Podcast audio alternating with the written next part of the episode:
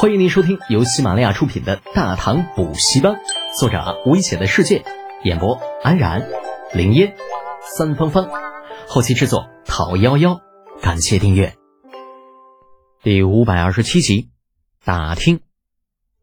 秦琼当然也知道自己的缺点，有些不好意思的讪笑了一声，索性直接说道：“啊陛下圣明，老臣在这件事情上还真有些拿不定主意。”您说这大海之上真的有那么多的财富吗？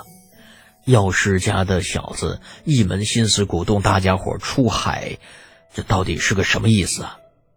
李二摇了摇头，哎呀，还能有什么意思？左右不过就是这次的生意有些大，他李家一口吃不下，所以拉着你们一起上船。李德简这小子，聪明是聪明，可就是没用在正地方。哎呀，真就是搞不明白，几个昆仑奴而已，何至于如此大动干戈，一下子惊动了七八位国公、十余国侯，这不是闹吗？秦琼心中一紧，这么说，陛下并不支持此事。说不上支持不支持，不过年轻人有闯劲儿是件好事。李儿转着手里的酒盏，想想我们当年十几二十岁的时候在干什么呀？再看看现在的年轻人，那秦琼秦二哥像怀玉那么大的时候，已经可以独自养家了吧？芝杰那时候虽然有些不怎么靠谱，也跟着牛进达靠抢劫过日子了。不过心心念念的也是赚大钱养家糊口。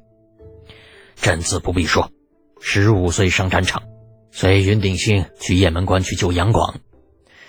敬德少年时以打铁养家。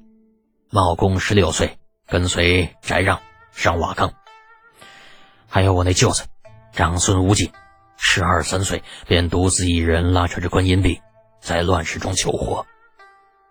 回忆往事，让李儿有些伤感，悠悠的叹了一口气，道：“哎呀，我们这一代活得不容易啊。说是年少成名，不过其中的凄楚。”又能属于谁人知晓啊？什么胸有大志，什么心怀天下，狗屁！谁不想承宽父母膝下？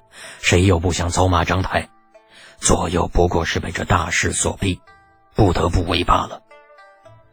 秦琼也被李二这一席话勾起了心中伤感的情绪，回想自己这一生，每战必然争先，一生征战数十载，血流了数斗。数十年间，身上光箭头也就挖了不下百余啊！这一切都是为了什么？还不是为了家族，为了未来自己的子孙后代能有好日子过吗？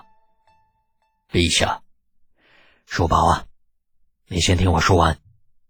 李二下了一口酒，将之前的伤感情绪丢开。我知你舍不得怀玉去海上受苦，你也别在心里数落朕站着说话不腰疼。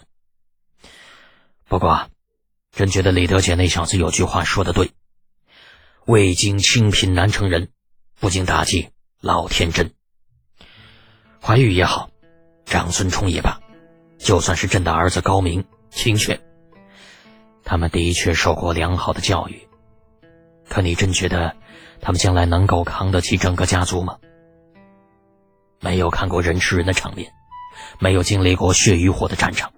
他们空有远大的志向，却没有实现志向的能力，这是我们教育的失败呀。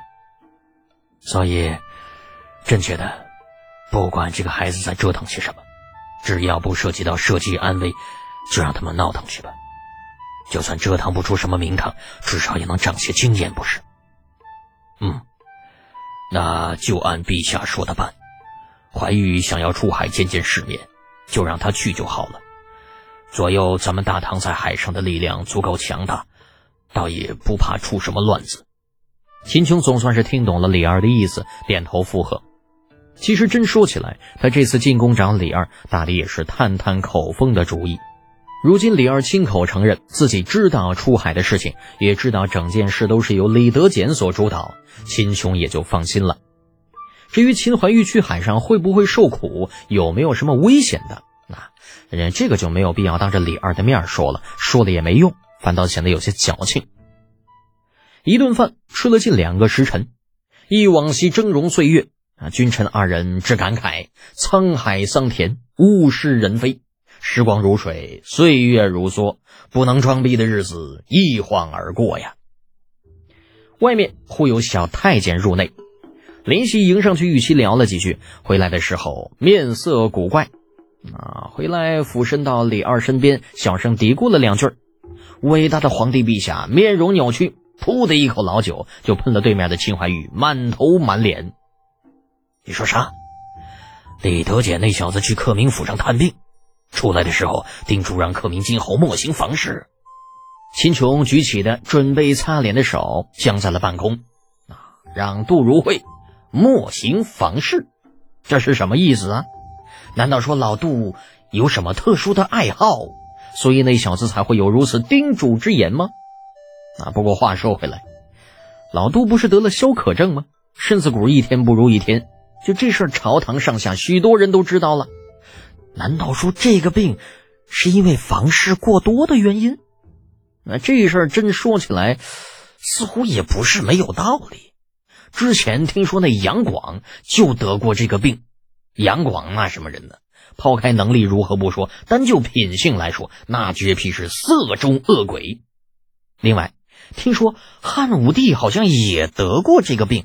哎哎哎，那汉武帝后宫妃子那肯定也是不少的，所以也得上了消渴症。就这么一说，老杜好像真不是个啥好东西啊，否则怎么会得上这种富贵病呢？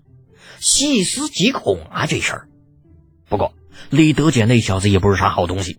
就这种事情吧，你说你自己看出来也就算了，嚷嚷的满世界都知道，你这算怎么一回事嘛？不管是李二还是秦琼，谁都不怀疑这件事情的真实性。毕竟李浩小同志的医术，那可以说是无人不知、无人不晓。连金太医都是人家的小徒弟，其医术如何，不问可知。与此同时，房玄龄府上，什么？克明的病是因为行房过多？这不可能啊！克明应该不是这样的人呐。成亲这么多年，连个小妾都没有，怎么可能行房过多嘛？李道宗府上，哼，果然是画皮画虎难画骨，知人知面不知心呐。没想到杜如晦这浓眉大眼的，背地里竟是夜夜笙歌。长孙无忌府上，哎呀，这人呐，就需要白天看，晚上看，正面看，侧面看。可就算如此，也不一定能看清这人在人后会是什么表现呐。程咬金府上，嗯嗯，果然呢，这只有累死的牛，没有耕坏的田。这杜老儿此番算是赔了夫人又折兵喽。李靖府上，逆子，老夫打死你这个不知轻重的小子！杜相那么好的一个人，你怎么能把他的病情宣扬的尽人皆知啊？你让他将来还怎么做人呢？仅仅两日，关于杜如晦的谣言，那就被传得长安城人尽皆知了。一时间风声鹤唳，草木皆兵。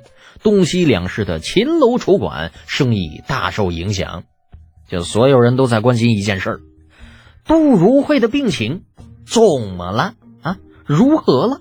到底有没有治愈的可能呢？嗯，就是这样，怕是不可能怕的，毕竟圣人都说了啊，食色性也，圣人都这么说了，那这好色肯定是没错的，对不对？